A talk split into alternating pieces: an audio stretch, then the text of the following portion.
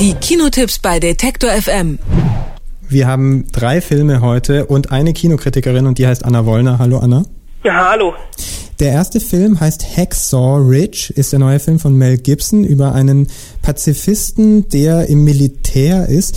Und das Pazifistentum würde ja erst so richtig, also muss ja, damit es rauskommt, muss ja Krieg sein, oder? Also es gibt richtig viele Kriegsszenen, zu viele Kriegsszenen? Es gibt richtig viele Kriegsszenen und schon die erste, die so knapp 20 Minuten geht, ist so ein bisschen das, was man sich bei Saving Private Ryan vorstellen muss, nur mit 10 potenziert. Also hier fliegen wirklich Gedärme, Gliedmaßen und Hirnmasse über die Leinwand, dass es nur so kracht. Und Mel Gibson inszeniert das alles als ein Spektakel.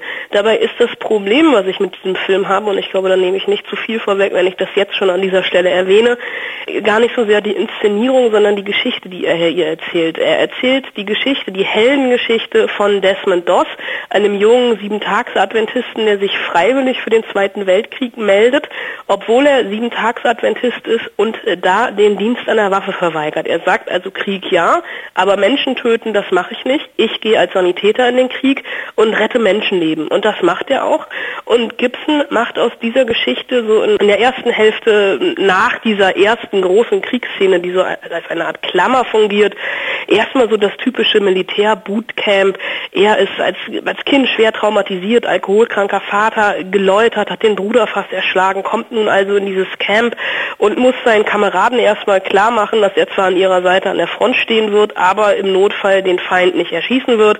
Und dann, als es dann endlich soweit ist und an der berühmten Schlacht in Okinawa an einer Felsschlucht dort 75 Menschen das Leben rettet, da macht Gibson aus ihm eine Heldenverehrung, eine Jesusgleiche Auferstehungsgeschichte, dass es mir im Kino wirklich hochgekommen ist, noch gar nicht mal so sehr bei diesen gewalttätigen Bildern, sondern einfach bei dieser religiös konnotierten Geschichte.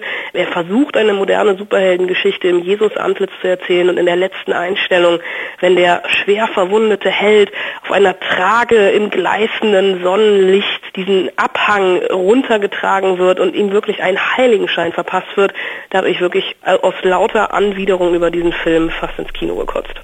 Du hast es zum Glück nicht gemacht, aber reden wir einfach nicht weiter über diesen Film, weil sonst äh, passiert es jetzt vielleicht hier am Telefon.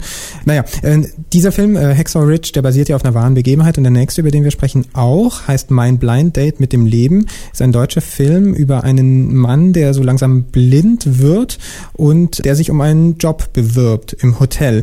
Wenn ich mir vorstelle, einen Film zu machen über einen Mann, der blind wird, dann hätte ich, glaube ich, viel Spaß daran, dieses Blindwerden im Kino auf der Leinwand umzusetzen, so dass die Zuschauer nach und nach blind werden.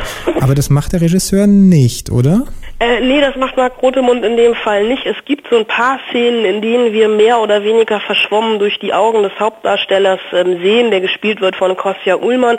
Salia heißt der Mann, auf dessen Geschichte dieser Film basiert, der tatsächlich mit 5% Sehfähigkeit eine Ausbildung im Bayerischen Hof, einem Münchner Luxushotel, angenommen hat, ohne dass er irgendjemandem gesagt hat, dass er eben diese Netzhautablösung hat, dass er immer weniger sieht.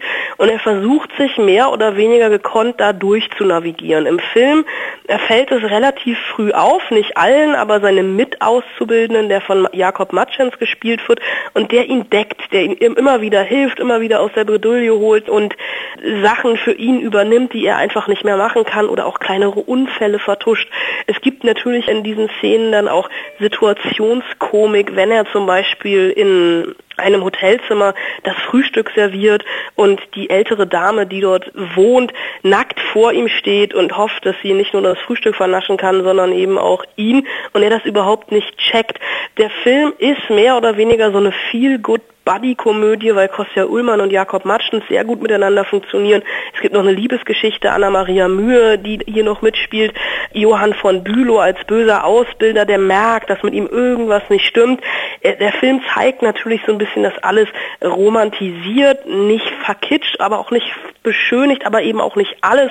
Denn wenn man sich mal ein bisschen genauer mit dem Leben von der wahren Vorlage äh, beschäftigt, dann merkt man auch, dass er ganz, ganz große Probleme hatte im Alltag, dass er drogenabhängig war, äh, medikamentenabhängig, dass er mehrfach versucht hat, sich das Leben zu nehmen. Das reißt der Film natürlich nur an. Es ist so eine klassische, ja, Steh-auf-Geschichte, so deutsches Wohlfühlkino und das meine ich gar nicht so abwertend. Ah ja, weil ich dachte schon, dass du, als du viel Good Buddy Komödie gesagt hast, dass das abwertend ist und dass dir der Film nicht so sehr gefallen hat. Aber da habe ich vielleicht zu sehr rein, was reingedeutet. Also es ist kein Til Schweiger-Film, um das mal äh, direkt zu sagen. Es ist natürlich hat er schöne Menschen in einer schönen Umgebung mit schönen Farben, aber trotzdem auch irgendwie diesen sozial-kritischen ähm, Anstrich. Und er erzählt einfach eine Geschichte, die ich erzählenswert finde, weil ich vor dem, was Salia geschafft hat, wirklich Respekt habe. Und Kostja Ullmann mm, schafft das auch weitestgehend glaubwürdig rüberzubringen, wie es sich anfühlt, als junger Mann einfach ja blind zu, nicht zu sein, aber zu werden, immer mehr äh, sich auf seine anderen Sinne äh, verlassen zu müssen, weil er einfach eben nichts mehr sieht. Und da habe ich wirklich auch Hochachtung vor, wenn er an der Bar steht und sich ja alles merken muss, die einzelnen Bewegungsabläufe, die einzelnen Cocktails. Er sieht ja auch nicht, wie viel er zum Beispiel beim Cocktailmixen einschenkt. Und er hat auch in Interviews gesagt, die ersten Cocktails, die waren natürlich etwas stärker, bis er einfach ein Gefühl dafür bekommen hat, mit seiner Blindheit sich da durch zu navigieren, ohne dass es am Ende irgendjemandem großartig auffällt. Der dritte Film, Anna, über den wir heute sprechen, ist eine erfundene Geschichte. Resident Evil, der sechste Teil, glaube ich, der Reihe. Der letzte hoffentlich auch? Der Film heißt The Final Chapter und er beruht zum Glück, muss ich an dieser Stelle fast sagen, nicht auf einer wahren Begebenheit, denn sonst würden wir an dieser Stelle, glaube ich, nicht mehr telefonieren. Miller Jovovich und Paul W. Anderson, die sich 2002 das erste Mal zusammengetan haben, damals noch mit Bernd Eichinger als Produzent, um diese berühmte Spielereihe zu verfilmen. Jetzt, ich, vorgestern ist Spiel Nummer 7 in den Handel gekommen. Ich habe eine Stunde gezockt und dachte mir, das ist nichts für mich. Äh, beim Film hatte ich eigentlich ein ähnliches Urteil. Jetzt der sechste Film, The Final Chapter und er schlägt dann auch den großen Bogen zum Anfang. Mila Jovovic in hautengen Lack- und Lederanzug zurück auf dem Weg in den Hive. Also das den Firmensitz der Umbrella Corporation, eben jener Firma, die ähm, für die von Menschenhand äh, gemachte Apokalypse verantwortlich ist. Und man merkt dem Film sehr das Computerspielhafte an. Mila Jovovich, die sich hier mehr oder weniger von Level zu Level kämpft, immer mit einer Mission und wenn diese abgeschlossen ist, erfüllt ist, gibt es eine kleine Ruhepause und dann kommt der nächste Gegner, kommen die nächsten Waffen, die nächsten Zombies. Das ist natürlich so ein bisschen ja im, im Genre des Survival-Horrors auf relativ hohem Niveau. Das hat der Film halten können. Er ist aber trotzdem irgendwie ein Stück weit trashig und nostalgisch, weil wir was so unser Empfinden im Zombie-Film-Genre oder auch im Zombie-Serien-Genre durch The Walking Dead angeht, uns einfach ein bisschen weiterentwickelt haben. Und Resident Evil The Final Chapter ist da einfach konsequent und tritt auf der Stelle und hat sich eigentlich in den letzten sechs Filmen außer ein bisschen besser werdenden Special Effects nicht wirklich verbessert.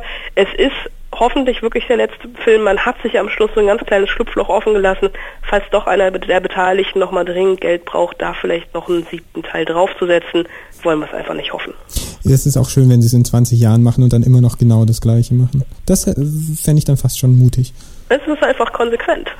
Vielen Dank, Anna. Gern geschehen.